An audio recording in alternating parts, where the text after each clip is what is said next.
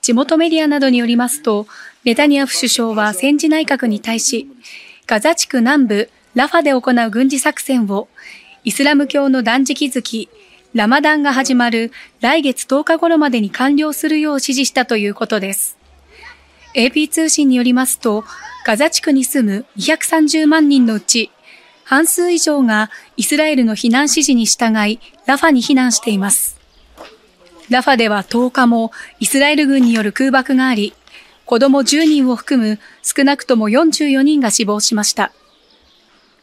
一方、イスラエル軍は10日、ハマスによる大規模攻撃に職員が関わっていたとされるウンヌワ本部の地下にハマスのトンネルを見つけたとして内部を公開しました。イスラエル軍はここはハマスの諜報部隊の一つで、戦闘の大部分を地下から指揮していたと主張しています。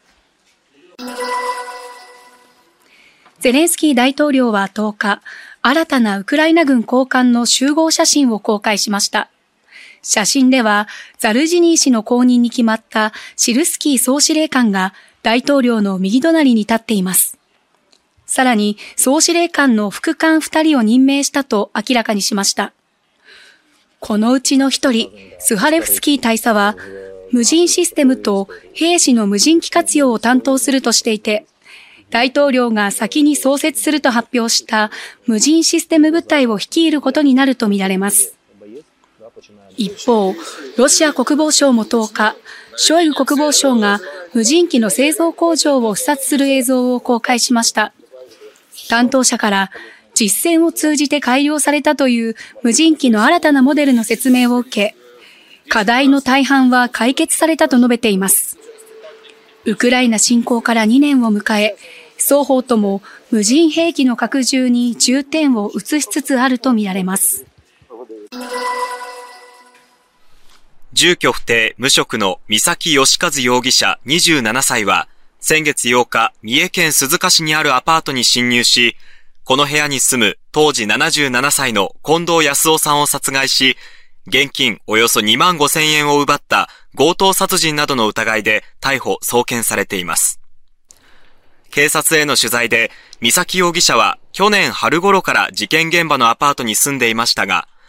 事件のおよそ1ヶ月前の去年12月中旬に退去していたことが分かりました。その後、鈴鹿市内の空き家に侵入し生活していたとみられていて、去年12月27日、鈴鹿市のコンビニエンスストアでタバコなどを盗んだとして逮捕・起訴されています。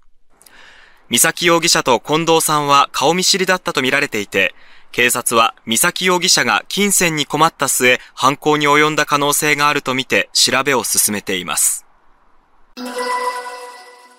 輪島市の中心部、河合町からお伝えします。こちらの飲食店では先ほどまで6人ほどのボランティアの方が地震で使えなくなった棚やタンスなどを運び出す作業をしていました。復旧に向けた支援を行っていました。はい、みんなお願いします。何か人の役に立つことをしたいということで、前回あの、鈴の地震の時も、ボランティアに参加したんですけど、こんにちは。こんにちは。あの、県内に住んでるんでね、その北大阪の地震があってその時にまあいろいろ助けもらってもらったりすることもあったんでこう次につなげようじゃないですけど。輪島市では昨日からボランティアの受け入れが始まり今日も県内外のおよそ40人が朝7時前に金沢市をバスで出発。およそ3時間かけ輪島市に到着しました